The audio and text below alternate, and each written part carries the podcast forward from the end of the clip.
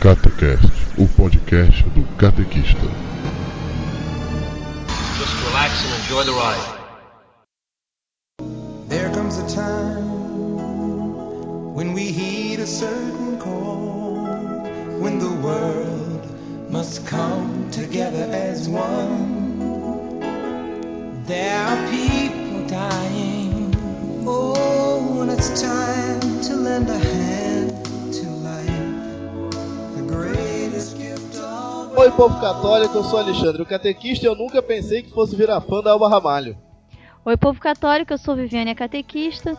E na Marcha pela Vida eu tava usando a camiseta Pro Vida mais bonita do Brasil. Dá licença. Boa noite, povo católico. É a primeira vez que eu gravo esse programa morrendo de fome.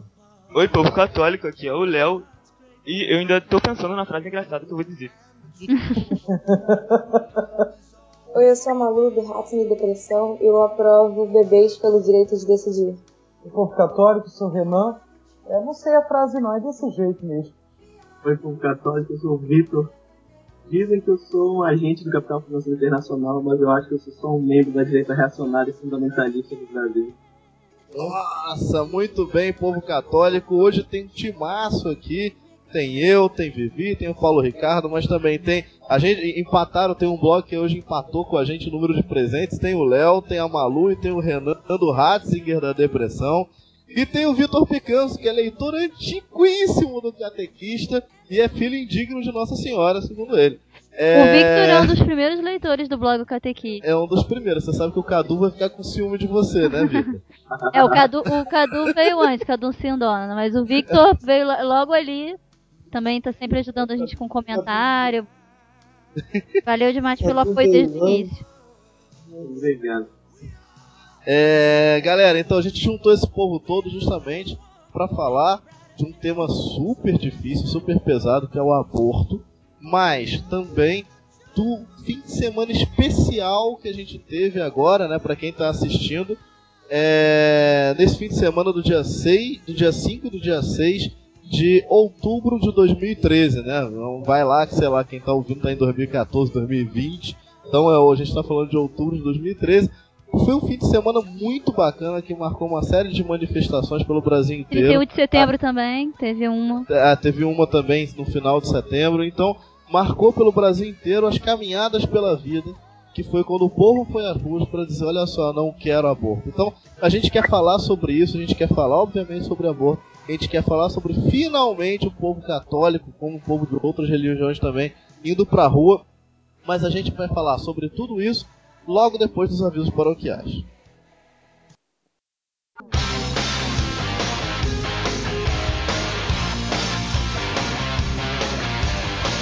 Então, Vivi, olha só. Hoje a gente vai fazer os avisos paroquiais aqui na bala, muito rapidamente, para o Catequest ficar curtinho, tá? Então eu quero falar que a gente agora tem dois programas de rádio. Então você pode, você não ouve só o Catequista no Catequest, você agora ouve o Catequista na Rádio América FM 101.5 no Espírito Santo, tá? Se você não é do Espírito Santo, você pode acessar pelo site redeamericaes.com.br e ouvir a gente. O nosso programete é às 4h20 da tarde, de quinta-feira, dentro do programa Nova Geração. Tá? A gente também, pra galera de Brasília, tá na rádio Canção Nova 89.1 FM às 14 horas, toda terça e sexta, dentro do programa Geração PHN. Você vê que tudo tem geração. Se você também não é de Brasília, você pode acessar pelo site fmbrasilia.cançãonova.com, tá? Então, galera, ouve os programas do Catequista, aproveita, comenta, comenta lá nas fanpages das rádios, né? Pra, galera achar que a gente é legal.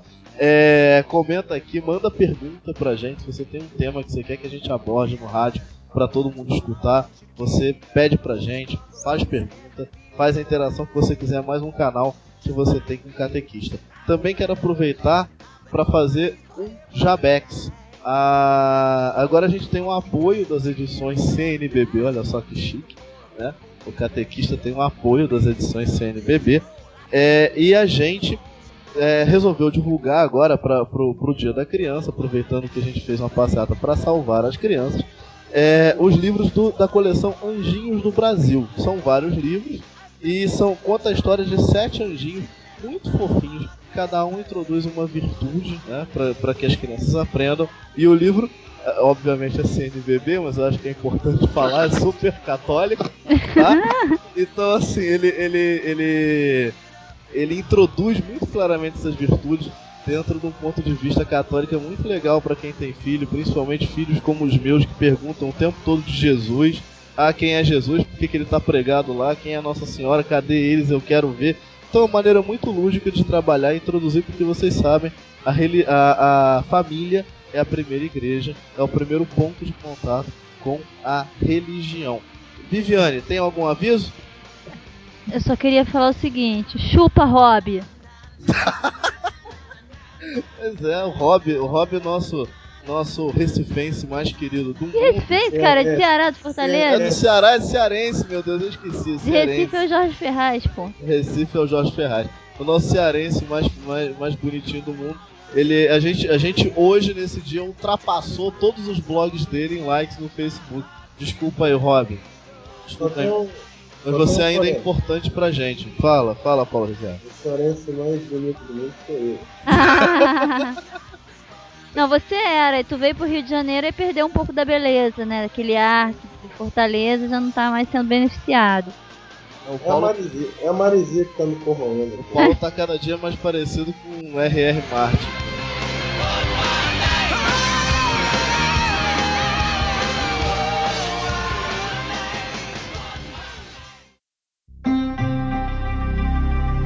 Mas vamos pra pauta de hoje, vamos embora. Então, galera, agora todo mundo, Ratzinger da Depressão e Vitor Picanso, nosso leitor mais velho do universo, depois do Cadu e da Claudinha. É... Gente, vamos lá. Vamos começar falando de aborto, que é o principal ponto aí que a gente, né, a gente foi na rua pra, pra falar de qualquer coisa e foi para falar de aborto. Vamos começar pelo básico, partindo do princípio, porque assim, é aquela, é aquela coisa, ninguém é obrigado a nascer sabendo. Então, vamos partir do básico. Por que, que o aborto é pecado? Por que, que a igreja é tão intransigente com o aborto? É, essa questão é importante porque muita gente, várias pesquisas são feitas, inclusive eu acho que foi feita um em 2008, 2007, não lembro bem, pela, pelo Datafolha, que diz que até 80% dos ateus são contra o aborto. Mas como é que, que o pessoal é contra o aborto? Inclusive aqui no Brasil, né? Também é uma margem, acho que de 90% da população é contra o aborto. Mas é contra o aborto, muitas das pessoas como? ah, eu sou contra o aborto. Mas muitos desses 80%, 90%, alguns, uma parcela razoável desse pessoal pensa assim, eu sou contra, mas eu sou contra também que, é, que se, se, se, se proíba quem queira fazer. Isso, é, a pessoa fala isso porque ela não entende na verdade o que é o aborto. Porque se ela entende, se ela realmente vai na realidade científica, o fato de que o aborto é um assassinato, ninguém vai falar assim, ah, eu sou contra o homicídio mas, eu, é, por outro lado, também eu acho que as pessoas que querem cometer um homicídio não devem ser impedidas disso. Óbvio que a pessoa não vai falar isso. Então, na verdade, as pessoas ainda não entendem. Muitas pessoas que são contra o aborto, assim, ainda não entendem a fundo que o feto é gente. Isso não é uma questão religiosa. Acho que a gente tem que tirar um pouco o discurso religioso. Por exemplo, eu vi alguns cartazes de fotos. Acho que foi o Vitor que me mandou um vídeo, sei lá, ou, ou fotos de, de, de da caminhada em Belém pela vida. Aí tinha alguém falando assim: é Deus quem dá a vida e é Deus quem tira. Pô, perfeito, tá certíssimo. Só que eu acho que não é esse o ponto. Porque, na verdade, é, é, é independente de ser Deus que foi deu a vida ou a pessoa não acreditar em Deus, que Deus não existe, é ateu, é, ela pode, pela lógica, reconhecer que o feto é um ser humano em desenvolvimento. Assim como um bebê é um ser humano em desenvolvimento. Um bebê já fora do ventre, um bebê de um ano. Ele ainda não está totalmente desenvolvido, mas ele já é gente. Da mesma forma, o feto não está totalmente desenvolvido, mas ele já é gente. É, é, são, são, etapas de desenvolvimento. Então, na verdade, acho que a gente tem que um pouco é, é, se limpar desse, na hora de, de, de, dialogar com a sociedade sobre aborto, deixar um pouco essa questão religiosa de lado, porque esse não é o ponto. É uma questão de vida. Para você é, conversar com a pessoa, poxa, você é contra o estupro, você é contra o assassinato, você é contra o roubo, você não precisa falar de religião. Porque não é uma questão religiosa. Certo? a, a, principal questão aí que muitos falam, e aí eu tenho. Eu conheço muita gente que é favorável ao aborto, é católico, ou mesmo sendo católica, gente muito boa, uma pessoa que você falaria, bom, essa pessoa jamais vai querer matar alguém, enfim. É, mas eles dizem, não, mas eu acho que em determinados casos o, abor o aborto é válido, como por exemplo, é, em caso de não ter condição de criar criança, em caso de estupro e em caso de anencefalia. Quer dizer, vamos, vamos analisar caso a caso. Vamos começar pelo mais claro, né, da, da anencefalia é, que na verdade a anencefalia acabou virando uma espécie de, de, de símbolo de qualquer tipo de doença fetal. Né? Então, qualquer tipo de doença que leve o feto, a, a, o bebê, na verdade, a morrer, né? então se entende, não, é melhor matar logo. Vamos acabar com a gravidez, vamos matar logo porque ele vai morrer em seguida. Gente, isso é uma questão é, é, que vira é, é, puramente conveniência do pai e da mãe. Eu sei que é sofrido de qualquer maneira, tá? Não estou falando que a decisão é fácil, mas é uma questão de conveniência do pai e da mãe. Ah, eu não quero ver o bebê anencéfalo. Porque se você deixar, ele vai nascer. E se ele nascer, ele tem chance de viver, a despeito de tudo que o médico falar, ele tem chance de viver. Porque eu tenho até matéria que eu guardei, saiu há uns 5 anos no Globo, é, já tem existiu já, já essa altura já deve ter morrido, mas existiu um anencéfalo de 12 anos. Então assim, a criança viveu 12 anos com anencefalia e a criança se movia, a criança corria, quer dizer, aquela coisa, como assim? Ah, não tem cérebro nenhum, ela devia ser um vegetal, mas ela não é, porque ela tem algum. E esse algum cérebro dá algum tipo de sobrevida para ela. Então assim, quem é você para decidir que ela não não vai, sabe, não, não vai conseguir.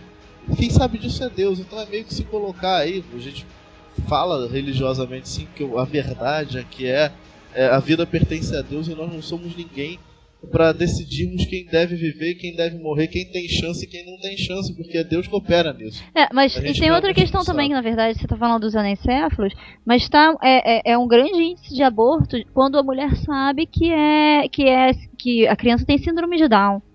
Então muita gente é, faz o, o é, os exames para saber se a criança tem síndrome de Down, justamente com a intenção de abortar caso veja que tem.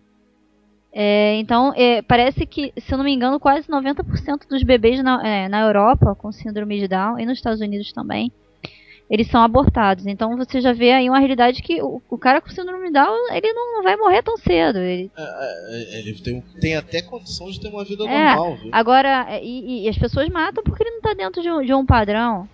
Pois é, então é uma questão muito mais de conveniência. Se for nesse sentido, cara, é, a pessoa com câncer que você tem em casa, você tem que matar, né? Porque ela vai dar despesa, ela vai dar trabalho. Na hora em que o câncer virar terminal, nossa senhora, vai, vai ter que se internar, vai ser uma desgraça. Quem tá ouvindo a gente tem câncer na família, sabe como é difícil e aí. Tem que matar a pessoa, ah não, vai morrer, então vamos matar logo. Porque é exatamente esse mesmo raciocínio. Só que a diferença é que o, o morto, né, a pessoa que será morta, tá dentro da barriga. Tecnicamente você não tá vendo, então é muito fácil. Abstrair, é, né? É, abstrair. É mais ou menos a mesma situação de ter um doente no hospital internado. Você sabe que vai estar em estado terminal, vai acontecer alguma coisa, vai morrer. Aí você liga pro hospital e fala, ó, oh, faz a eutanásia aí que creu, já era. Não é assim que funciona. Então, a gente tem que ter respeito pela vida. A gente não pode abrir mão da vida por uma questão de conveniência, né? E, é. e... fala, pode falar. É meio que uma, uma utilitarista, né? A, a vida tem que ser plenamente assim, viável e aí você reconhece que é uma pessoa com vida. Né? Se a pessoa tiver algum tipo de limitação, a gente, a pessoa, é, quem quer abortar, é, acha que é mais fácil, né? Aquela vida, porque ela tem uma limitação, vai dar um trabalho. Então. Paulo Ricardo, cearense educado. Sim, senhor. é, com relação à questão do aborto, é, eu tive na tapa da Berola, né? Esse, esta voz maravilhosa que está compartilhando com Vossa Excelência nesse no momento está aqui, uh, eu tive por conta de ser uma criança abortada. Então seria uma extrema idiotice da minha parte ter uma postura que fosse qualquer outra com relação ao aborto. A história do, do meu nascimento foi um pouquinho complicada, né? foi assim, meio hardcore, né? Quando é, meus, meus pais biológicos não eram casados, né? É, e a minha família, eu, eu nasci numa matriarcado. Eu, nasci, eu era um garoto numa casa de oito mulheres. E moravam oito. A minha mãe biológica, a irmã mais nova dela, que veio a ser a minha mãe, a minha mãe, a mulher que me criou, minha mãe de verdade, a mãe que quem eu dedico o mandamento de honrar a pai e mãe, minha mãe que é, na verdade minha tia, né? E mais um, quatro tias avós, mais duas primas, enfim. Era uma matriarcado, eu era o único garoto. Quando, é, quando minha mãe biológica engravidou, meu pai, na sua condição de pai, assim, um sujeito extremamente responsável, caiu fora. É. E eu e a minha mãe mesmo assim levou a minha, a minha família uma formação católica muito rígida, as minhas tias avós principalmente, é, não permitiram que ela é, me abortasse ela também não queria. Então era uma época meio, bem mais, vamos dizer, conservadora do que agora com relação a esses aspectos sociais, da mãe solteira, etc. E por conta da, da intervenção delas, apesar de tudo, é, eu vim ao mundo. Né? É, a minha mãe, não tive muito contato com minha mãe biológica, minha mãe biológica, pouco depois resolveu vir para o Rio de Janeiro e fui criado pela minha tia, que é a, a, a pessoa que eu chamo de mãe hoje em dia. Então, é, essa, essa é a minha meu radicalismo anti-aborto vem, e eu sou radical com relação a isso, vem muito, vem muito da minha história pessoal e da herança que foi negada, que foi negada pela minha família, que é toda assim. Agora... Eu tenho, é, no meu caso, não é uma questão puramente de ideológica, é uma questão de ideal, é uma questão que eu vivi, faz parte da minha vida. E, e, que, e, que, de novo é uma questão, por mais que seja dura a história, é uma questão de conveniência. Né? Eu não tenho condição, não posso, não quero, ou tem alguma outra. É a minha família, a minha família era extremamente pobre. É, pois é, e assim, uma coisa que a gente tem que, que, que parar para pensar aqui é. A adoção é sempre uma possibilidade. Eu sei que é duro também. Nada que envolve esse tema aborto ele, ele é facinho, tranquilo. Isso aqui não é a Disneylandia. Mas uma vez um amigo meu falou: Ah, porque dar para adoção é terrível, que tem um monte de criança aí é, é, largada, não sei o que, não consegue ser adotada. E na verdade isso não é verdade. Tem muito poucas crianças realmente para adoção nos orfanatos. A maioria delas é cuidada, ela fica lá os cuidados do orfanato, os pais vão visitar. São crianças abrigadas e não órfãos. Exatamente. E essa é uma possibilidade também, quer dizer, você não vai perder o filho, o filho vai ficar abrigado no orfanato, não é bom, mas também é uma, é uma possibilidade para aquelas pessoas que não têm nenhuma possibilidade. Não, questão... E no caso de estupro, para aquela pessoa que não quer ver o filho de jeito nenhum, cara, dá uma chance de vida a ele. É muito Com relação também a essa questão de adoção, deixa eu colocar o seguinte, é, minha mãe, a minha mãe, minha tia que me criou, é o seguinte, ela tinha foi uma adoção interna, né? uma adoção dentro da minha própria família. Mas a minha tia, com relação às pessoas falar, ah, vai estragar minha vida, vai estragar meus planos, minha vida, eu vou atrapalhar minha vida toda. Minha mãe tinha 23 anos, tá? De idade, tinha, tava acabando de se formar em Odon, era solteira, não tinha, não tinha sequer namorado na época, me adotou, me criou, teve a ajuda da minha avó, teve a ajuda da minha avó para isso. E continuou a vida dela, trabalhou, passou em três concursos públicos, foi funcionária pública do, da cidade de Fortaleza, do estado do Ceará, depois ela veio para o Rio, virou funcionária pública federal, se aposentou, casou mais tarde, teve dois filhos, dois irmãos. E nunca, isso nunca eu nunca atrapalhei a vida dela com relação a isso. Eu vejo hoje também muito disso precisaram vou ter filhos, vou adotar, porque é complicado, a vida é difícil. Minha mãe não viu dificuldade nenhuma. É, e tem outra questão, Paulo. Por mais dificuldade que você tenha, no caso, seu, seu caso, a, a, a, tua mãe não teve tanta dificuldade. Algumas podem vir a ter alguma dificuldade, vamos dizer assim, ou muita dificuldade. Mas nenhuma dificuldade é maior do que você carregar nas costas o assassinato do próprio filho. Porque objetivamente é, é o que é o aborto. Tá? Então, é, é, e é praticado por muita gente boa, mas por ignorância, num momento de desespero, acaba cometendo isso. E carrega nas costas um assassinato que tem que ser purgado aí pela vida, né? Com a sua própria consciência, com, com pode ser purgado com, com arrependimento e já de amor, mas o que aconteceu, aconteceu, efetivamente foi isso. Então, é, muitas vezes, se a pessoa, em caso de, de estupro, ou em caso de não ter condição, não pode criar, é muito melhor fazer o sacrifício de gestar nove meses, deixar aquela gestação ir à frente, aquela vida que já é vida ir à frente, né? Nascer via luz, ou dar para adoção, ou assumir, né? Com, com, toda, com todo o sacrifício que tem, do que o sacrifício de passar uma vida inteira sabendo que matou aquele a quem deveria proteger ou entregar a outra pessoa para que fosse protegido. Então é um, é um fato um- objetivo. Aí você. Vocês acompanharam o blog Clube de Ensaio, que tem do Márcio Campos, aí tem um, um, umas matérias, umas postagens muito boas sobre o aborto, e ele ressalta aquilo falaste, né, sobre a questão do começo da vida não ser religiosa, mas ser uma questão científica. Vários estudos. Sim, agora você vê com a cara de pau das pessoas, porque na verdade os médicos que a gente vê falando na televisão, tipo o Dr. Drauzio Varela, vem cá, eles não estudaram isso não? Eu acho que é um cinismo, né? Porque não é possível que eles não tiveram acesso a essa informação de que é vida, que é uma informação científica amplamente divulgada. As pessoas fingem que não tiveram acesso a ela, né? Porque não é nova. Na verdade, fazem uma escolha moral e tentam justificar de todo jeito com os piores argumentos. Mas em questão dos outros médicos que são, ah, são tomam esse posicionamento, né, de que a vida não começa na concepção, é outra questão de conveniência mesmo, um cinismo meio que nem a Viviane falou, né? É, é um cinismo abortista mesmo, isso é, é bem mal, assim, da parte deles. Pois é, e assim, a lei não alcança isso. Não faz sentido a lei definir o que é vida, quando é que começa a vida. Imagina, se a gente abre espaço para que a lei diga que a vida não começa, quer dizer, que a vida começa em algum certo ponto, sei lá, vamos dizer que nego estabeleça que comece no quarto mês.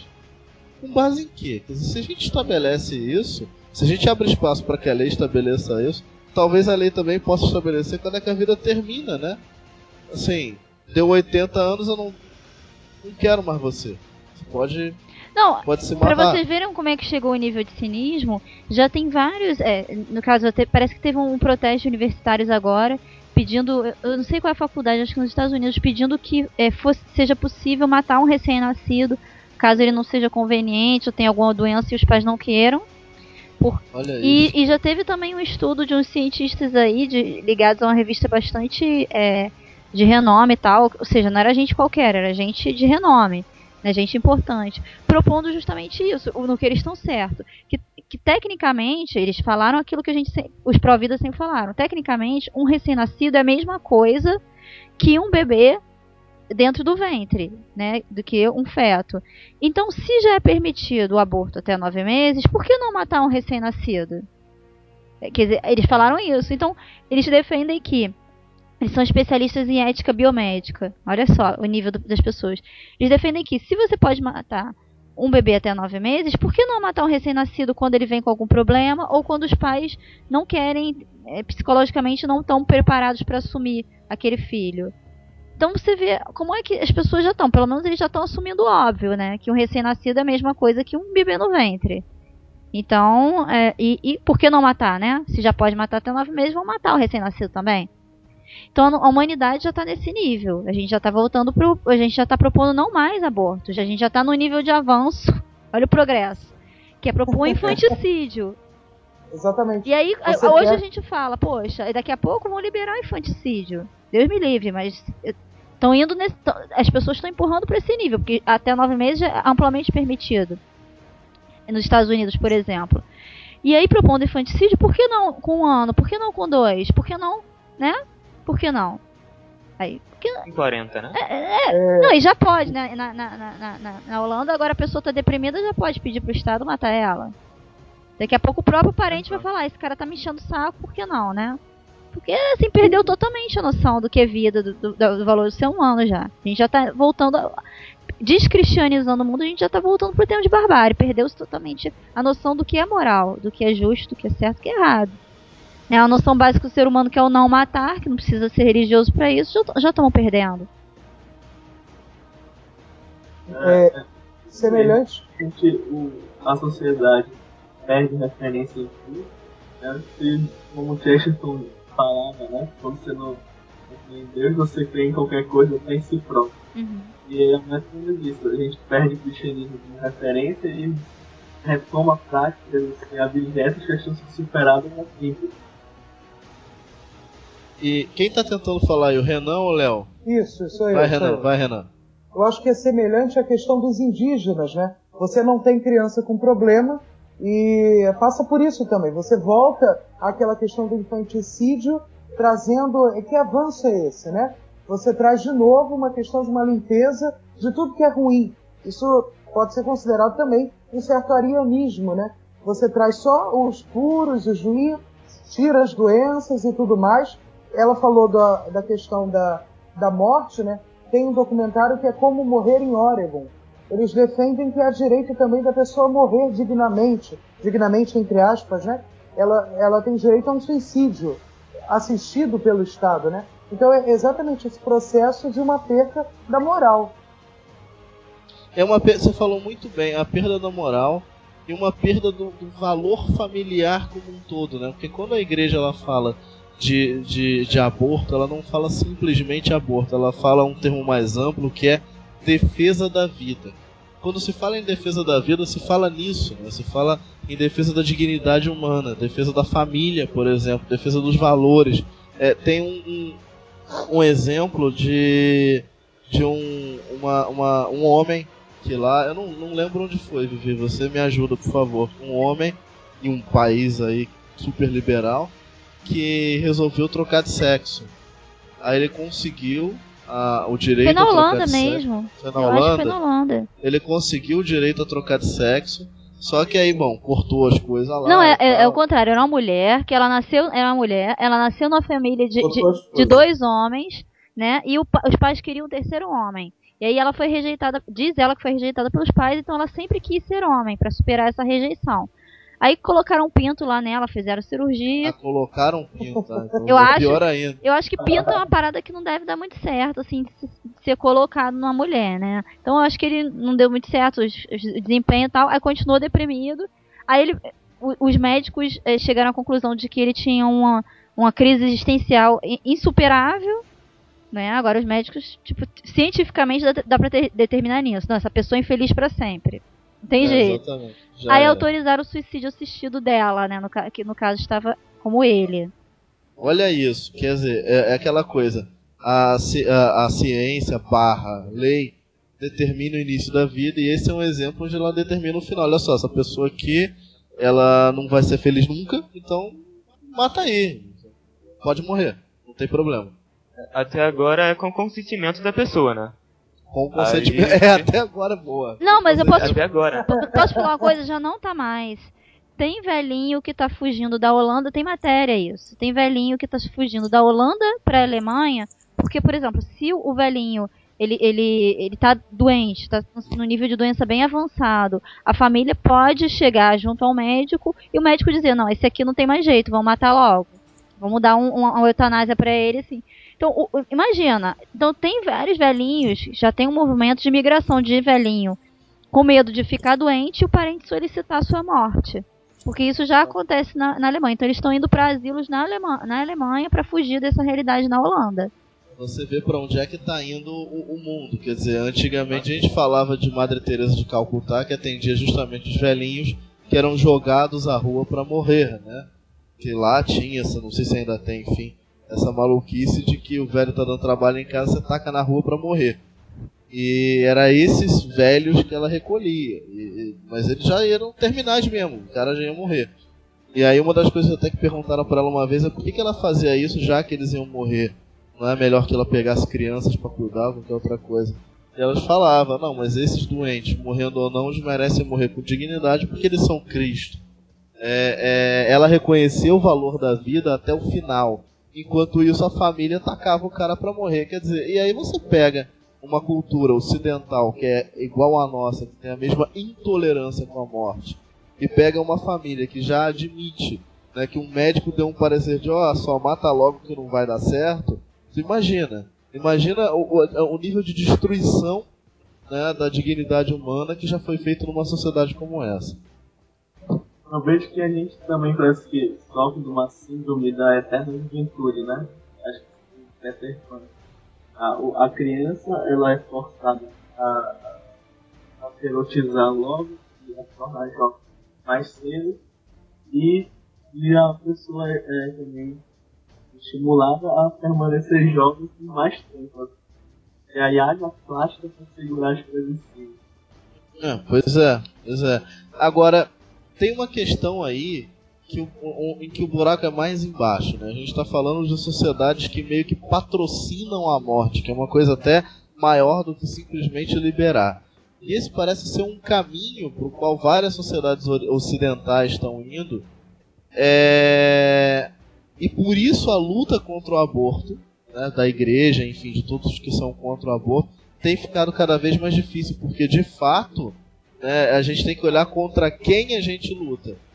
Porque é- esse tipo de atitude ele vem sendo patrocinado por ONGs agindo assim ideologicamente, por empresas Internacionais. internacionais, multinacionais, que têm a intenção deliberada de, de reduzir né, a natalidade, com aquele pensamento, às vezes, maluco de, de reduzir natalidade resolve problemas de pobreza e miséria. Então, assim, é, e, e o aborto não deixa de ser uma forma de redução de natalidade. É aquela coisa, vamos deixar as pessoas transarem a rodo e qualquer acidente de percurso que tiver, a gente vai lá e, e resolve pela raiz, a gente aborta antes. Então, é, e tem empresas que patrocinam esse tipo de coisa. Então, é, é, é, é uma luta muito mais dura né, do que simplesmente uma questão de aprovar leis. Aqui no Brasil, a coisa já está ficando mais difícil. né? Antes a luta, uns 20, 30 anos atrás,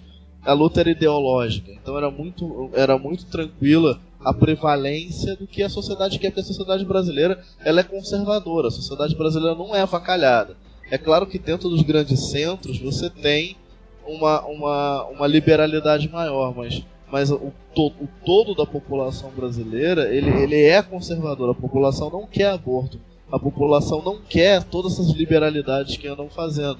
Mas, mas é, isso acaba passando, mesmo contra a vontade da população, se aproveitando até da ditadura do STF, vale a pena falar que quem liberou o aborto de anencéfalos foi o STF, isso não foi democraticamente discutido no Congresso, foi o STF que liberou sozinho, porque quis, com aquelas pessoas lá que têm cargos vitalícios Que não são eleitas pelo povo. que não são eleitas pelo povo e que não podem ser Justamente. depostas, foram elas, elas que tomaram essa decisão. Então, assim, não foi uma questão democrática, foi Não, uma e coisa o povo imposta. é, foi contra a PL que é, permitia que os- o, o pessoal eleito meio que desse uma regulada no STF.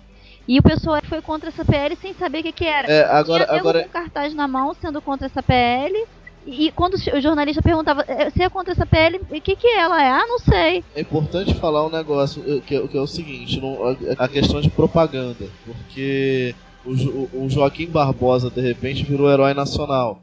Então você tolir o Joaquim Barbosa eh, não é uma questão bonita. Então muita gente, inclusive nossos ouvintes, nossos leitores católicos e conservadores, eram contra esse projeto de, de, de emenda constitucional. Mas por que?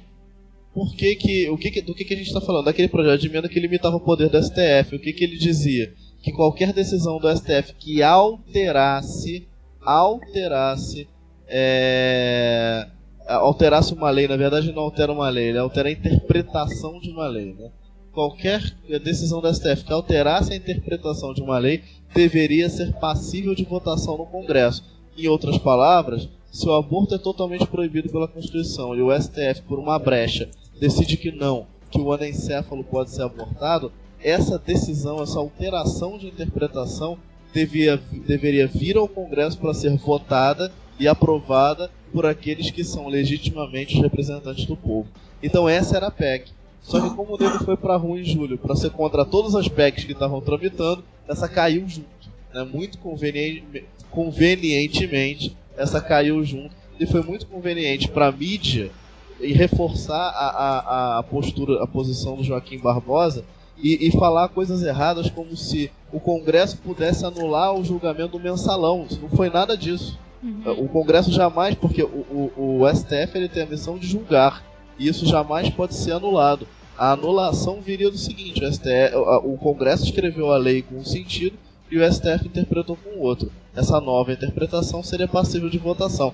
Não as decisões, por exemplo, mensalão jamais entraria para votação no Congresso. Não é isso que a lei previa. E diga-se de passagem, o, o, o, mensalão já se avacalhou sozinho. Não precisou de mais nada para isso. Né? O próprio sistema avacalhou o mensalão. Agora também era muito, foi muito conveniente para a mídia vender o Joaquim Barbosa como herói nacional, né? Porque afinal ele aprovou o casamento gay, ele aprovou o aborto, né? Partes do aborto, sem que ninguém pudesse fazer nada contra. Então é aquela coisa, né? Vamos botar o cara de herói, e vamos vender que a lei que limita o herói é feia, é boba. Não, então, eu entendo até a não vamos empolgação deixar, do. Não vamos deixar a sociedade discutir essas coisas, porque essas coisas não passam pela sociedade brasileira. A sociedade brasileira não quer. Mas esses interesses econômicos internacionais, essas multinacionais, esses patrocinadores da morte, eles fazem isso passar, eles sabem fazer Tem isso muito católico vendo Joaquim Barbosa como herói, né? Que são bobinhos, porque eles, não, eles me- meio que ignoram é- que o Joaquim Barbosa foi colocado lá pelo Lula, né? né? Não foi isso?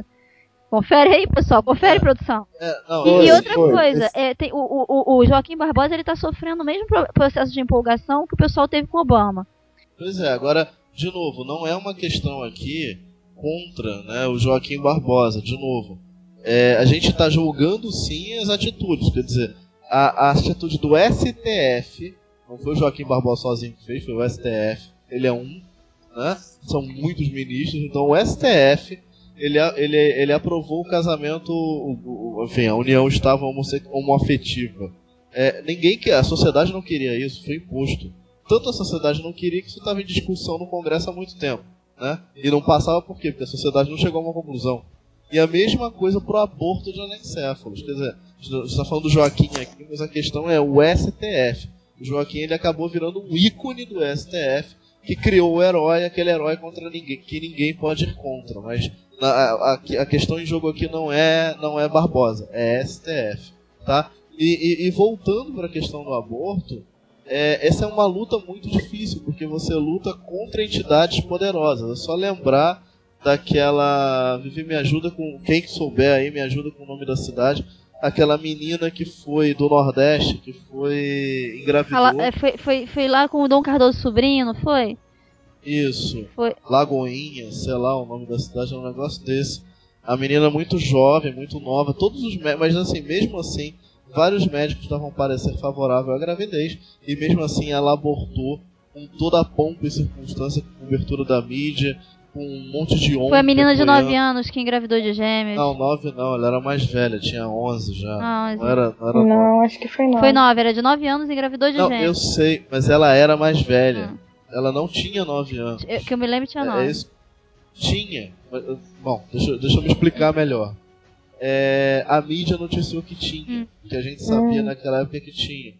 Depois ouviu-se da mesma mídia dizendo que não tinha. Ela era um pouco mais velha. Também não era, assim, não melhorou o escândalo não. Continuava muito jovem pra ficar grávida. 11 anos é jovem. Mas ela não tinha 9, Hum, ela era entendi. mais. A, a, a coisa tão, assim, a coisa foi muito feita embaixo dos panos. Esse caso é muito icônico. É, a menina chegou de carro, foi transferida, teve hospital pago. Tudo pelas ONGs boazinhas que queriam a saúde da menina. Porque na verdade o que o nego queria era um caso icônico para liberar o aborto em partes. Né? Primeiro isso, porque a menina é muito jovem. Depois o anencéfalo, depois esse, depois aquele. Depois as células tronco, vão matar os embriões para fazer célula tronco. Enfim, vai se entregando a vida, vai se desrespeitando Em a vida parcelas. em pequenas partes, em parcelas, até que o todo seja completado. É, eu cortei a Malu aí, desculpa, Malu. Não, ah, mas já passou. Não. Não, mas pode. Olha pode só, falar. os abortistas ele- eles notaram, né, que é, se você vem, se eles vêm com a campanha deles na- no, no que eles querem na íntegra, é, ah, não, nós queremos é liberar o aborto até nove meses, que é o que eles querem. A população brasileira rejeita que nem fosse o demônio. Então eles já perceberam isso, eles já, eles já perderam. Teve uma, uma, uma, uma candidata vereadora aqui no Rio de Janeiro que perdeu por causa disso. Porque todo mundo sabia que ela já tinha uma proposta de, de aborto até nove meses, ela sempre defendeu isso claramente. Ela perdeu uma eleição ganha aqui para senador por causa disso, é, do PSTU. E então esse pessoal mudou de estratégia, eles estão mais espertos. Então eles não, não é até nove meses, imagina, a gente quer até 12 semanas em caso de estupro, em caso de alguma doença específica e em caso de incapacidade psicológica da mãe, que aí pode ser qualquer coisa, né? É, ah, eu não tenho. Estou deprimida, não posso, já está incapacitada psicologicamente. Então eles querem isso. E aí você é. vai alargando, aí você permite esse, você alarga para 20 semanas e por aí vai. E, e- e é uma luta muito complicada, assim. E, e vamos lá, você tem esse lado. E você tem do outro lado também uma população com baixa educação. É, e, e, assim, baixa educação, vamos, vamos colocar cruzes às claras. Eu não tô nem falando de quem não sabe português, matemática, não é desse tipo de educação que eu tô falando, não. É, educa é cultura, sabe? É, é, é uma pessoa que não é, que é, que não é educada a, a, dos valores, de fato. Né? Ou seja, uma pessoa que é educada pelas novelas da TV. Que acha que é tudo amor, amor, eu olho pra você, você olha pra mim, eu te amo, vou te dar. É assim.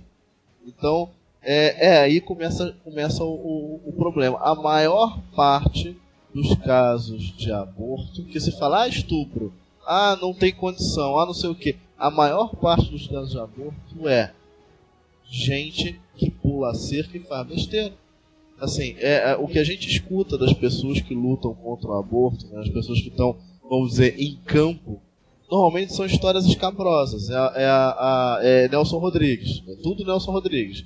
A tia que deu pro sobrinho, engravidou, não foi estupro, ela deu mesmo, ela quis dar, engravidou. A menina que deu pro cara casado, o, o cara casado que pegou não sei quantas secretárias, não sei o que. É assim. Ah, no sexo grupal alguém engravidou. Ou seja, é sempre alguma maluquice desse tipo. É Aquela coisa que você, você olha e você vê que você realmente precisa não só de uma defesa contra o aborto, uma defesa da vida, uma defesa da família, uma defesa dos valores, para que a pessoa entenda a dignidade que ela tem. Então, é, muitas vezes a luta é nessa base. E aí o que acontece? A mulher, mulher, você que está ouvindo a gente, acho que a Malu, é, é, é, a Malu e a Vivi são as representantes femininas desse programa, mas você que está ouvindo a gente, entende o seguinte: é, você é a maior prejudicada em todos os aspectos quando você entra nessa de sexo livre. Quando você entra nessa de, ah, vou dar porque é diversão, é porque eu amo, é porque eu não sei o que. Pior, quando engravida, quem é perseguida para tirar o bebê é você, não é o homem. O homem está numa posição muito confortável de, ó, tira aí que eu não quero, né? E a mulher é que tá carregando o bebê, é a mulher que tá na confusão, é a mulher que se tirar vai ficar com trauma pra vida inteira. Isso se não tiver nenhuma sequela de saúde. Então, mulher, a decisão é sua. Essa coisa de eu te amo, vem pra cá, não sei o que, eu sou casado, mas vem pra cá, vem você também. Muito cuidado com essa história, porque quem sofre no final é você. O homem pode até ter alguma consequência financeira, mas quem tem a grande consequência é a mulher. É muito engraçadinho falar direitos iguais, liberação feminina, mas na hora que quem carrega a criança é a mulher, e na hora que nasce a criança, a criança pega é a mulher. A gente tem três filhos, os meus filhos me adoram, mas quando o bicho pega é a mamãe. Então, então assim. Oi, pode falar.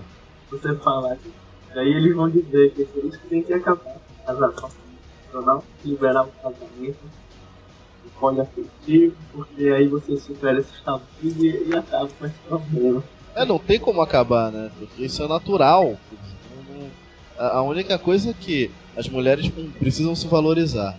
E uma vez que a coisa aconteça, uma vez que a coisa aconteça, é sua, mulher, a decisão de ter o filho. E aí é aquela coisa, ah, mas eu não aguento porque eu fui estuprado. Tudo bem, você vai ter um problema de nove meses, não é fácil, não é fácil, tá? Não é fácil, não estou dizendo que é fácil. Você vai ter um problema durante nove meses e vai deixar de ter um problema durante a sua vida inteira, que é de ter matado uma criança inocente. né? A segunda coisa é, muitas vezes, a- essa luta, essa luta contra, co- contra o aborto, vou, vou falar que eu não vou dizer o nome de ninguém envolvido, de ninguém. É, Mas assim, essa luta contra o aborto é muito complicada, porque você tem uma indústria que vive disso, essas clínicas de aborto clandestinas, é, essas empresas, essas ONGs que fomentam é, é, o aborto. É, é, muito complicado. Então a luta é praticamente de caso a caso. Não, e, e isso que você falou pessoas... do, do, do, aborto quando a, quando a pessoa é estuprada, tem várias mulheres, isso é que não se diz.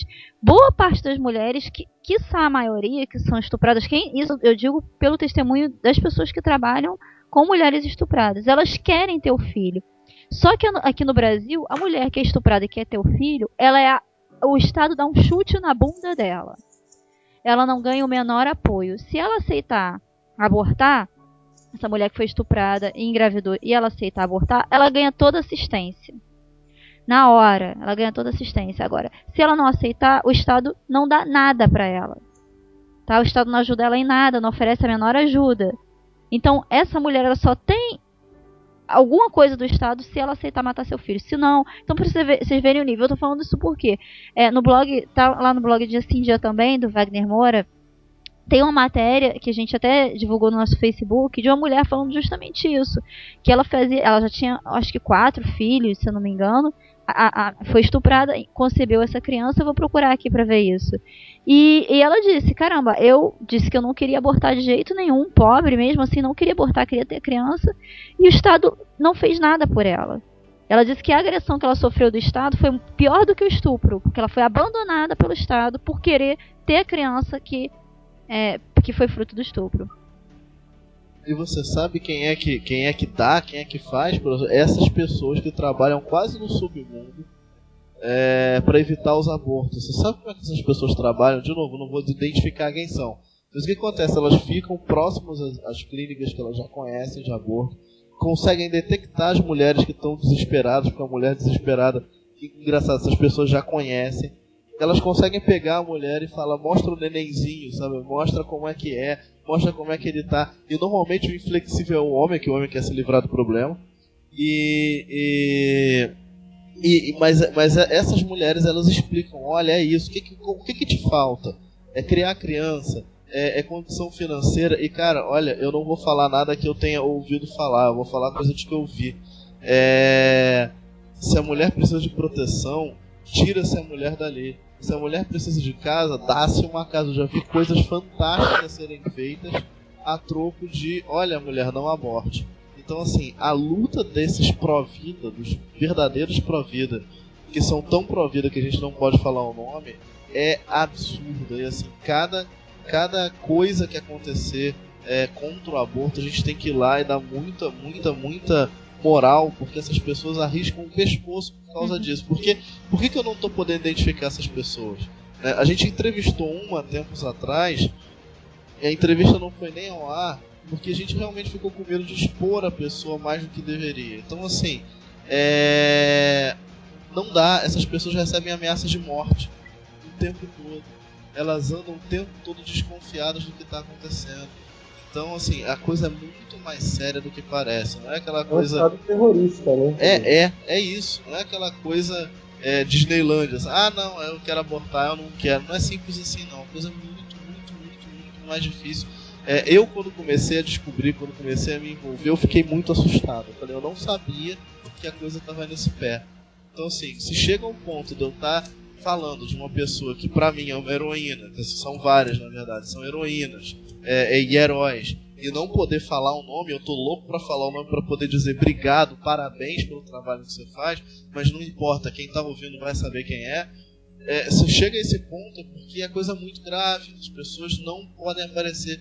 Isso é muito grave. E olha, elas estão aparadas hoje ainda, ainda estão aparadas pela lei, porque as clínicas de aborto são ilegais elas ainda estão amparadas pela lei, elas estão fazendo uma coisa pela vida, elas estão fazendo uma coisa boa, elas estão dando apoio às pessoas que estão desesperadas pensando em abortar. Então, é, é gente que sabe só faz o bem, só está fazendo uma coisa boa, tá, é, pela lei, dando coisas, ajudando, botando para cima, ajudando a vida, e mesmo assim elas precisam ficar no anonimato para não sofrerem, para não serem mortos, para não terem a família exposta, para não terem a vida exposta.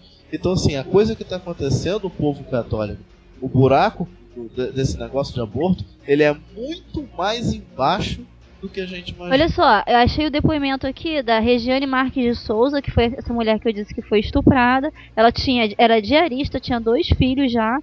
Foi vítima de violência sexual e ela, ela quis ter criança e ela disse: a Secretaria de Políticas para Mulheres não faz nada para as mulheres que decidem não fazer o aborto. Eu tive mais problemas com o governo do que com a própria pessoa que me violentou, porque ele foi preso e o governo eu peço ajuda e ninguém faz nada. Tá aí o depoimento dessa mulher violentada em 2010 e o governo não fez nada por ela. Pois é. É, o governo oferece só- a morte. Quer matar seu filho, ok. Não quer, minha filha, não posso fazer nada por você.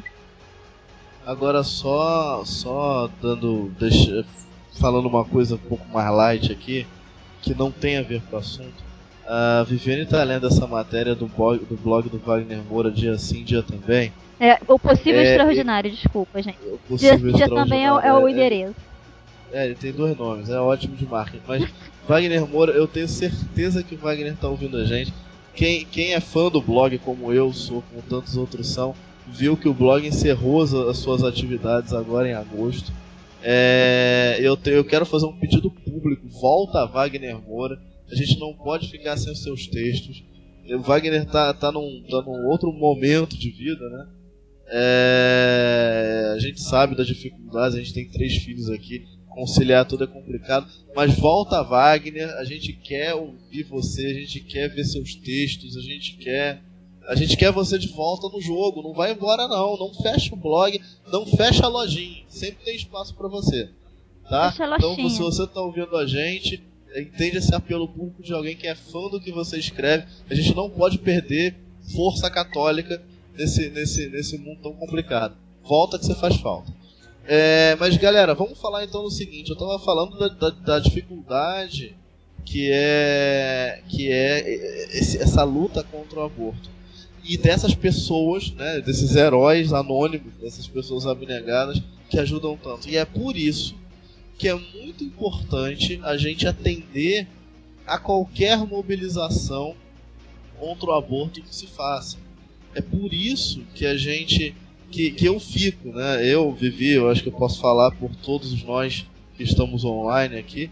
É por isso que eu fico tão empolgado com essas manifestações, essas mobilizações pró-vida que estouraram pelo Brasil. A gente teve só nesse final de semana Brasília, Fortaleza, Rio, Cascavel, Belém, São José dos Campos, Osasco. Quer dizer, cara, assim, é, é importante ir pra rua e apoiar essas pessoas que estão ali no campo, né, no dia a dia, fazendo bem e arriscando o pescoço. eu, Porque se a gente mobiliza, se a gente mobiliza, é, é, galera, vamos lá, não sei o que, que para tentar passar uma lei, para tentar ajudar a convencer, o, a, a botar medo nos poderosos, a apoiar a causa é, pró-vida, e não vai ninguém, cara, não adianta, esses heróis ficam desamparados por nós. A gente tá falando, ah, o Estado ele desampara a pessoa que, que, que, que tá com dificuldade, não sei o que. Beleza, o Estado. Mas quem tá desamparando essas pessoas que estão lá cuidando do dia a dia? Porque é muito fácil falar pró-vida dentro da paróquia. É muito tranquilo fazer manifestação pró-vida na catequese. Sabe? Difícil estar lá no dia a dia de noite, sabe? Conversando com as pessoas no meio da madrugada, fugindo.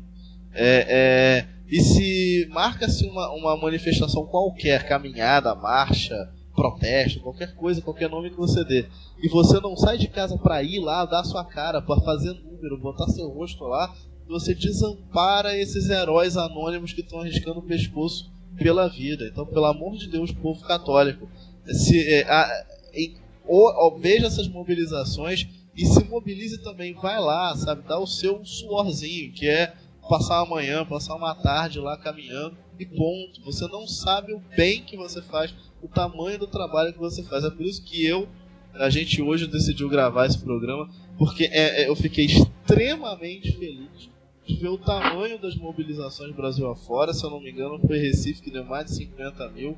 É, o Vitor pode falar um pouco mais de Belém e a turma aí do, do, do, do Ratzinger da Depressão que encontrou a gente, a gente conheceu justamente na caminhada do Rio de Janeiro. Eu queria que vocês falassem um pouco mais sobre a experiência da caminhada no Rio de Janeiro. Como é que foi para você essa manifestação? Como é que foi para vocês é toda essa mobilização? Vamos lá, galera. É, a gente pode dizer que é, o, a- demorou, mas o povo católico tá acordando, né? Assim, muito tempo que eu já vejo, é, principalmente na, nas redes sociais e tal, o pessoal falando, os católicos é, indo até. Eu posso falar do, do Padre Paulo Ricardo? Claro. Claro. É, concordando com o Padre Paulo Ricardo quando ele foi lá é, na Comissão de Direitos Humanos e defendeu a, a posição, nossa posição. Ele representou a gente lá, com o Marco Feliciano, da bancada evangélica. E, mas era, era só uma, uma, uma manifestação nas, nas redes sociais. E aí a gente aqui até é, marcou num dia, acho que foi num sábado, a Malu tava comigo também. É, a gente marcou uma, um ato de desagravo em frente à Candelária. E foram 20 pessoas, mais ou menos, né? Tínhamos 20 pessoas. E agora, assim, vendo é, apoio de evangélicos e espíritas também, né? E foi maravilhoso, assim. Tinha bastante gente. Eu até achei que tinha bastante gente, apesar de Recife ter, ter muito mais. É, aqui no Rio a gente tá precisando, então se você é do Rio e tá ouvindo, é, se mobilize também. É, e- Então, mas eu achei que foi bem legal. É, quanto a isso, a caminhada do Rio, só um recadinho pra você católico, que tava com possibilidade de ir, você padre, você leigo, você freira, você ateu, que é que também tem muito ateu que é terminantemente contra o aborto, você de qualquer religião, porque era uma caminhada suprapartidária e, e, e a religiosa, né? A religiosa não, que supra-religiosa, né? Qualquer um podia ir lá com os, com os símbolos da sua própria religião mas você perdeu. Foi muito emocionante. Quem perdeu foi você. De não estar lá, né? Eu, eu fiquei muito impressionado com o pessoal da, da do Plínio, é, como é que é Plínio? O pessoal do Associação Plínio Correia de isso, Oliveira. Associação Plínio Correia de Oliveira. Eu fui conversar com Também eles. chamada de TFT. É, tinha gente, pessoas- pessoas tinha gente de. Brasília, tinha gente de São Paulo, os meninos jovens de São Paulo, e tinha maluco de Salvador. E gente do Rio de Janeiro, milhares de pessoas do Rio de Janeiro não foram por preguiça, porque era 9 horas de ma- da manhã. Eu sei que carioca não gosta de acordar cedo no sábado, mas pra ir pra praia vai. Tudo bem, chega às 11. Mas, pô, não dava pra, cara, tu não é cristão não, pra fazer um sacrifício. Eu detesto acordar também de manhã no sábado, cedo. Mas, cara, não dá pra fazer sacrifício num dia pela vida. Então, acho que merecia mais a presença dos cariocas. Quem não foi, perdeu muito, sabe? Eu acho que é digno de confissão. Padre, freira, o que for. É digno de confissão. E meu- meus parabéns a Dona Ani, um, um pastor assim, com cheiro de ovelha mesmo, como ma- manda o Papa Francisco, tava lá. É mesmo, o cara que tá sempre lá junto da galera. Dificilmente não tem um carioca que já não chegou junto de Dona Arani, porque ele tá, tá, em, tá em todos os lugares do Rio de Janeiro. Ele, acho que ele se multiplica. E é um cara que dá força para para as atividades pastorais relevantes da nossa, da nossa diocese. Pô, Dona Arani, grande abraço. É, assim, ele ficou até o final da, da concentração Largo da Carioca, né? Ele foi o primeiro a falar. Uhum. E eu vi todos os outros evangélicos e, e espíritas Tava o Dom Antônio e Augusto também. mais. E, É, Dom Antônio Ó, presença muito grande de, de, de espíritas, mas muito pouco de evangélicos. Os evangélicos não entraram muito forte nessa, não. Mas tudo bem, na próxima, na próxima quem sabe, né? Na verdade, faltou a presença dos pentecostais, que são os evangélicos realmente numerosos. É, Malu, Malu, você tá me ouvindo, Malu? Oi, oi. Vamos abrir espaço pra Malu falar. A Malu é que nem o Evert. Quando o Evert tá no catequese, a gente atropela o Evert. Que aqui é lei do mais forte. Fala, Malu, como é que foi pra você a caminhada? Malu, Malu é um docinho. A gente encontrou lá a galera do Ratzinger da depressão, tirou foto com eles. Aliás, todos os que a gente encontrou, a gente encontrou na verdade o Léo e a Malu. Muito fofo. Fala, Malu, fala, como é que foi pra você a caminhada pela vida, a primeira caminhada do Rio de Janeiro? Já era algo que eu esperava há muito tempo. Eu acho que se fala muito, talvez, de da omissão dos bispos numa, numa forma da CNBB, né? De uma representatividade.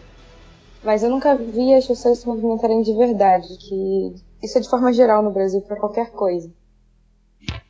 E quando, como o Léo falou, antes da arquidiocese apoiar e se movimentar essa, essa caminhada, um amigo meu, quando viu que ia ter mudança com.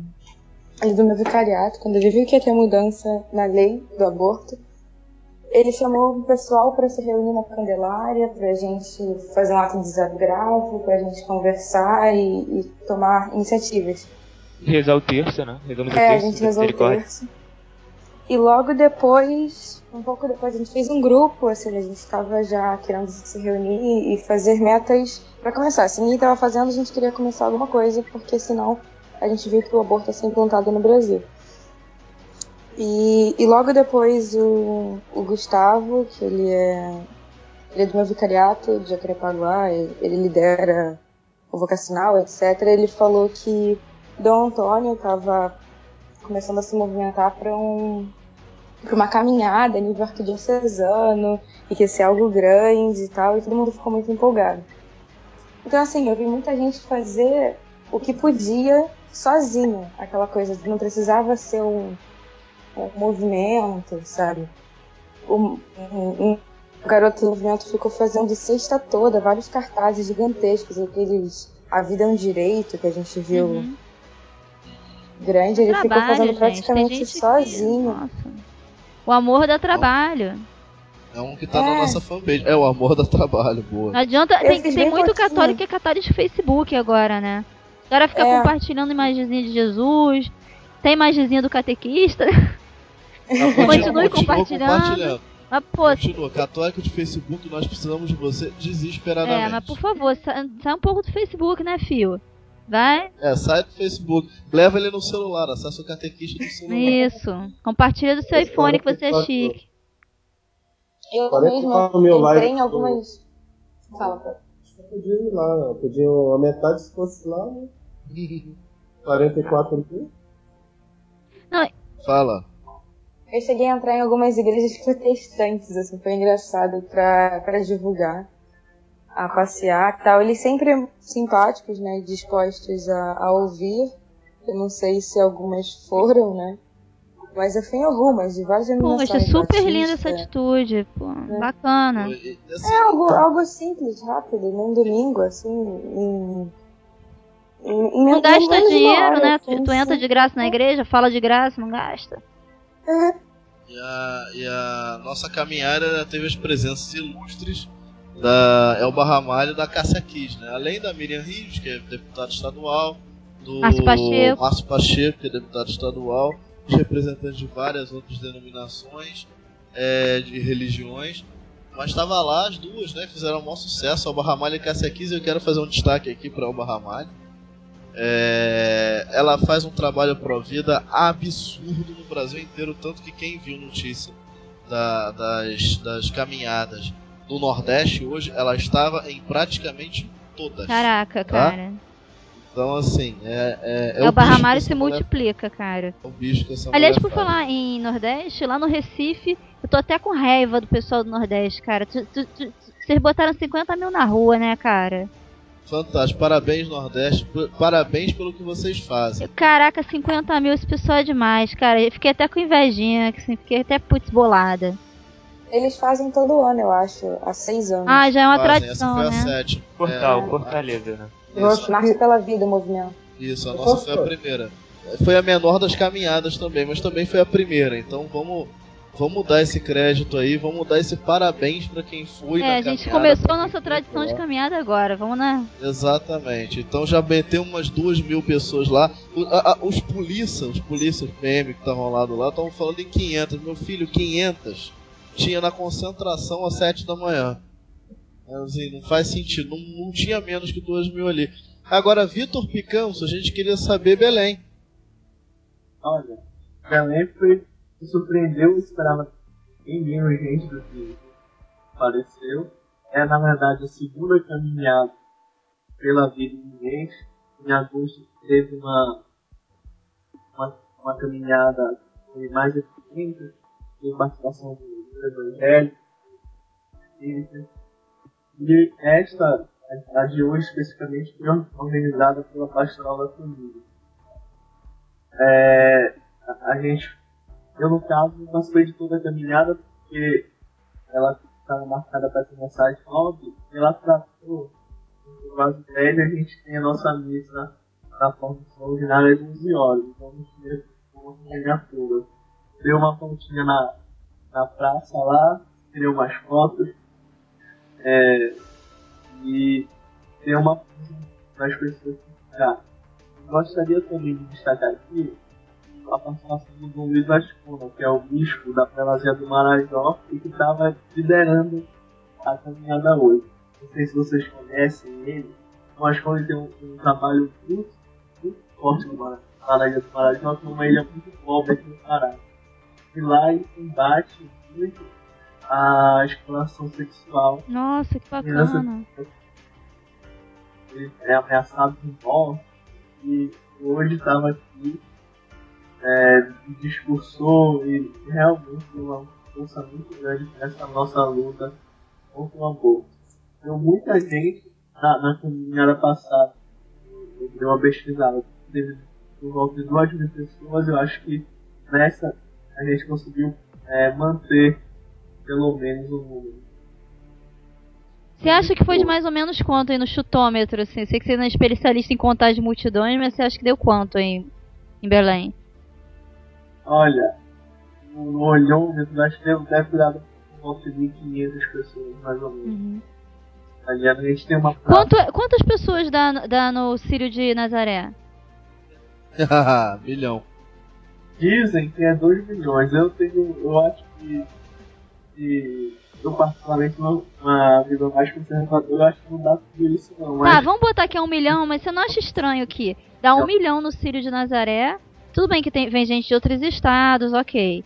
Mas dá mil pessoas no, numa, numa, numa caminhada tão importante. Pô, Belém, parabéns a quem foi, mas tá igual o Rio de Janeiro, tem que agitar mais isso. Belém é católica, hein? O que que tá acontecendo, né, cara?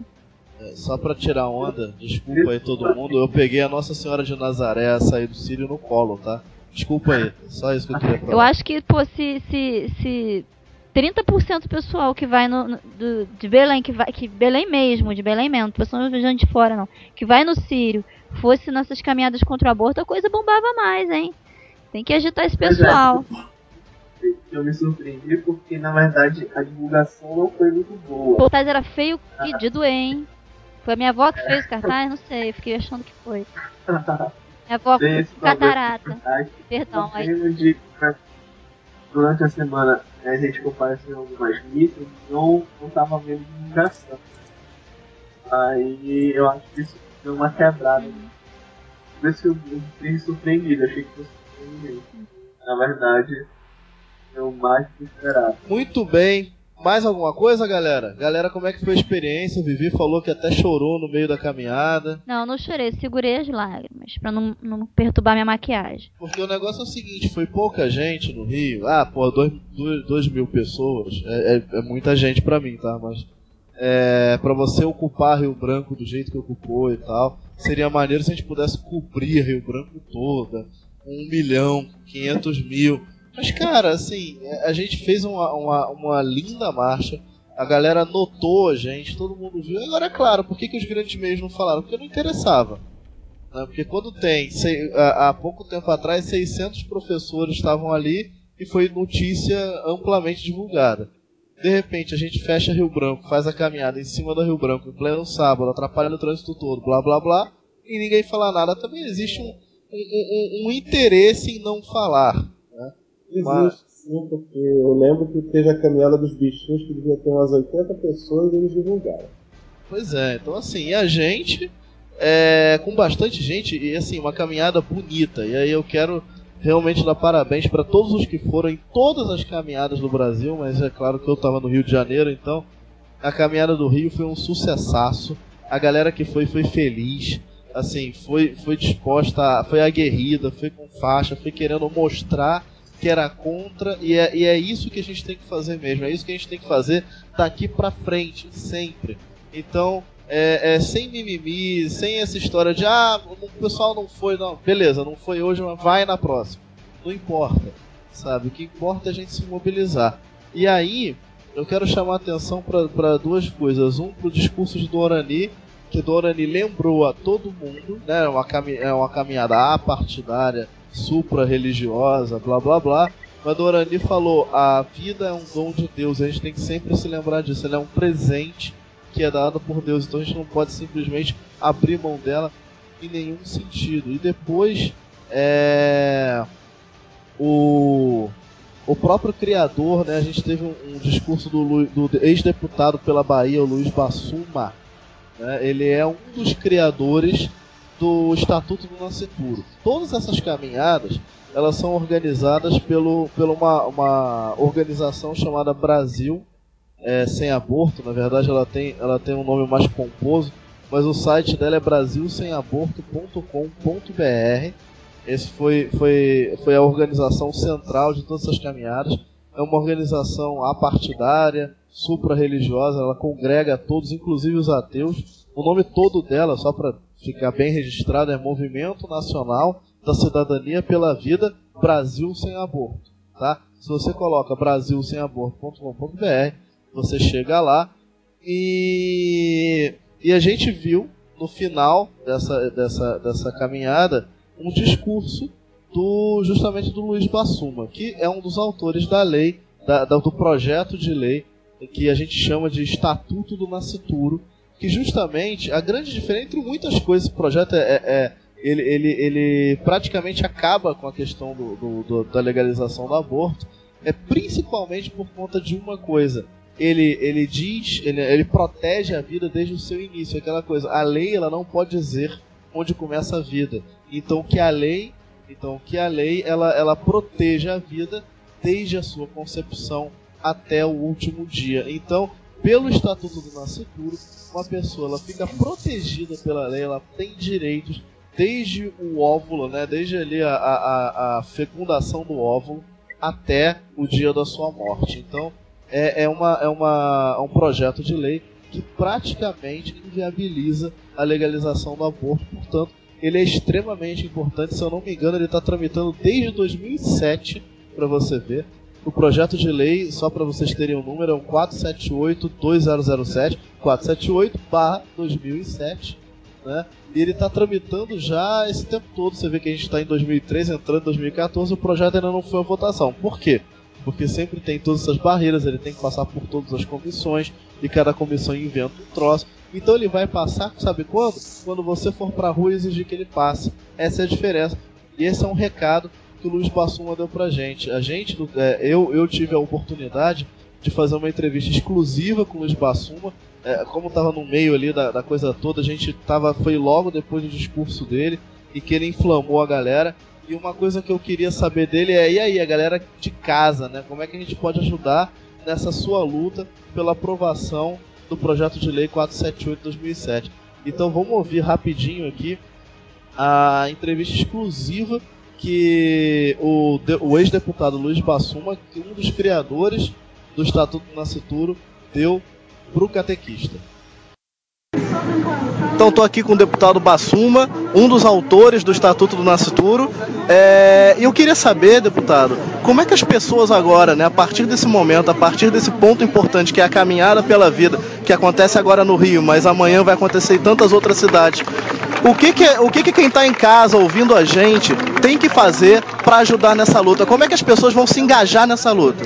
Perfeita, maravilhosa sua pergunta, porque a cada segundo uma criança é assassinada no mundo pelo aborto. A cada segundo, são mais de 40 milhões de abortos que o mundo pratica por ano. Mas uma crise de violência da terra. Então não dá para ficar acomodado, esperando em casa as coisas acontecer. Aqueles que vêm para a rua uma vez por ano e dedicam algumas horas do seu precioso tempo, estão dando uma contribuição que você não tem ideia. Por quê? Como eu sempre digo, muitos os chamados e poucos os escolhidos. Os que vêm são poucos. Mas quando se organiza um evento como esse, que nem uma caminhada pública, todo mundo fica sabendo, e principalmente os poderosos, que começam a pensar duas vezes quando vão partir para um caminho contrário, no caso, a favor do aborto. Por quê? Porque as pessoas estão se manifestando. Se não tiver manifestação pacífica, que é o nosso caso, aí as coisas vão acontecer de mal para pior. Então, nós temos que parabenizar e estimular que ações como essa venham acontecer em todo o país. Não interessa se vai 100 pessoas, 200, não espere multidões. Agora, convide todo mundo.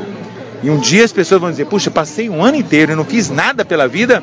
Aí alguém vai dizer, não, eu fiz, eu fui na caminhada. E fez muito. Perfeito, muito obrigado, deputado. Obrigado, viu? Galera, ele, ele, ele chega a falar em, em 40 milhões de mortos ano pelo aborto. Então, assim, isso é maior que qualquer guerra. É um holocausto. Isso é maior que qualquer guerra já fez em toda a sua extensão. Então, galera, vamos prestar atenção. Isso não é um assunto bobo, tá? Agora, galera, assim, é... só para terminar, é, é, antes de passar a palavra aí para, aliás, já passando a palavra, só para terminar, pessoal do Ratzinger da Depressão, tem algum recado para passar? Não, só se assim, vai terão outras manifestações aqui no Rio. É para continuar, mas a gente não pode parar, é, o movimento tem que crescer. E para todo mundo ficar ligado, no Brasil todo, a gente tem que ir pra rua. É, curtam a página, que pelo menos aqui do Rio, a gente tá sempre divulgando lá, nós temos esse grupo, né, que foi montado pelo nosso amigo, e toda a manifestação é, a, do Brasil inteiro até, que nós ficamos, a gente fica sabendo, a gente vai postar lá e tá sempre compartilhando para vocês. Isso aí, curtam Ratzinger da Depressão. É, Vitor Picanso, filho indigno de Nossa Senhora. Olha, a gente, o que eu gostaria de dizer é basicamente pra gente tirar a bunda da cadeira e, e fazer alguma coisa de fato. Né? O Brasil ainda é um país de maioria católica, se cada um católico uso do seu dever, vai pra rua assim, vai se manifestar, não vai deixar os laicistas empurrem a gente de volta para as catacumbas. Então vamos fazer valer a nossa força. Eu queria também deixar, fazer um convite, quem puder, quem não puder estar presente um pouco, mas possa assistir pelo menos no ano que vem, é o nosso Círio de Nossa Senhora de Nazaré, uma grande manifestação católica que acontece aqui em Belém. E quem puder acompanhar pelo menos pela internet, acompanhe em oração para isso. Boa Vamos a- noite, obrigado pelo convite. Vamos acompanhar é, e reza pela gente lá, tá, Vitor? É, E obrigado você, Vitor, pra gente já falou, mas não custa reforçar. É um dos primeiros leitores do blog. E agora que a gente meio que deu uma deslanchada nos últimos meses, é, é gostoso ver ainda os primeiros leitores do blog por lá. É muito bonito o Vitor, a Claudinha, o, o Sindona, a Leila, o Cisne, que chegou um pouquinho mais tarde, mas está lá sempre. Então, assim, um grande abraço para essa galera que apoia a gente. É, e, e sobre isso, eu quero fazer um agradecimento público aqui, isso é- só pode ser público mesmo. Lá na caminhada, eu tava feliz que nem pinto no lixo por causa da caminhada, porque assim, eu acreditava que o carioca ele tem mania de, de não sair de casa cedo, só se for pra praia, aquela coisa, né? Ainda era sábado, tinha muita gente que estudava, trabalhava. Quando eu vi aquela multidão lá, eu fiquei muito feliz. Uma caminhada bonita, uma caminhada que me deixou alegre. Pela primeira vez, o Rio de Janeiro saiu pra rua para falar eu não quero aborto, então fiquei muito feliz. E eu quero agradecer imensamente a todo mundo que de alguma maneira é, compartilhou as divulgações que a gente fez no Facebook, é, participou do sorteio das camisetas, é, enfim, todo mundo que de alguma maneira apoiou isso, porque a gente foi, a gente fez tudo muito rápido, assim, o convite para participar da assessoria de imprensa da caminhada chegou há três semanas e a gente teve que botar toda a comunicação da caminhada de pé. É, a fanpage tinha, teve, tinha- tem só duas semanas de idade, então assim a coisa ficou muito em cima, mas é, rendeu muito. Então eu quero agradecer a cada pessoa que comentou, que curtiu, que compartilhou, que participou do concurso, e, enfim, que se movimentou de qualquer maneira para ajudar na caminhada do Rio de Janeiro ou nas outras caminhadas também. É, é, parabéns a todos pelo trabalho que foi feito e obrigado pelo apoio de todo mundo. E uma coisa que eu não posso deixar de agradecer de jeito nenhum é o carinho das pessoas que eu não imaginava que fosse ser assim. Então eu tava na caminhada e toda hora alguém me abordava para falar, para tirar foto. É, teve uma, eu tava ajudando o pessoal das mídias sociais com postagem de fotos no, no site oficial do evento, né? E, e, e, e tava claro também fazendo, colhendo matérias, personagens, coisas para trazer para o catequista. E, e eu passava pelos lugares, as pessoas iam lá, olha o catequista, e aí catequista, assim, é bonito ver que as pessoas curtem o nosso trabalho, que a gente de alguma maneira é querido, de alguma maneira é, é, trouxe algum bem para a vida das pessoas. Então, olha só, muito obrigado por todo mundo que tem apoiado a gente nesses dois anos, dois pequenos anos, e tomara que sejam longos anos de caminhada. Obrigado a todo mundo que foi na caminhada. Enfim, obrigado para todo mundo que fez desse fim de semana um dos, um dos finais de semana mais bonitos do Brasil. Fala, Paulo Ricardo. Galera, pra terminar, última coisa antes que me matem, o pessoal tava perguntando na, na caminhada de qualquer maneira. Eu quero a camiseta do catequista de qualquer jeito. Tá bom, olha só. Seguinte. É, aqui vai um, mais um parabéns, se vocês aguentam tantos parabéns, vamos mais um pro, pro Ricardo.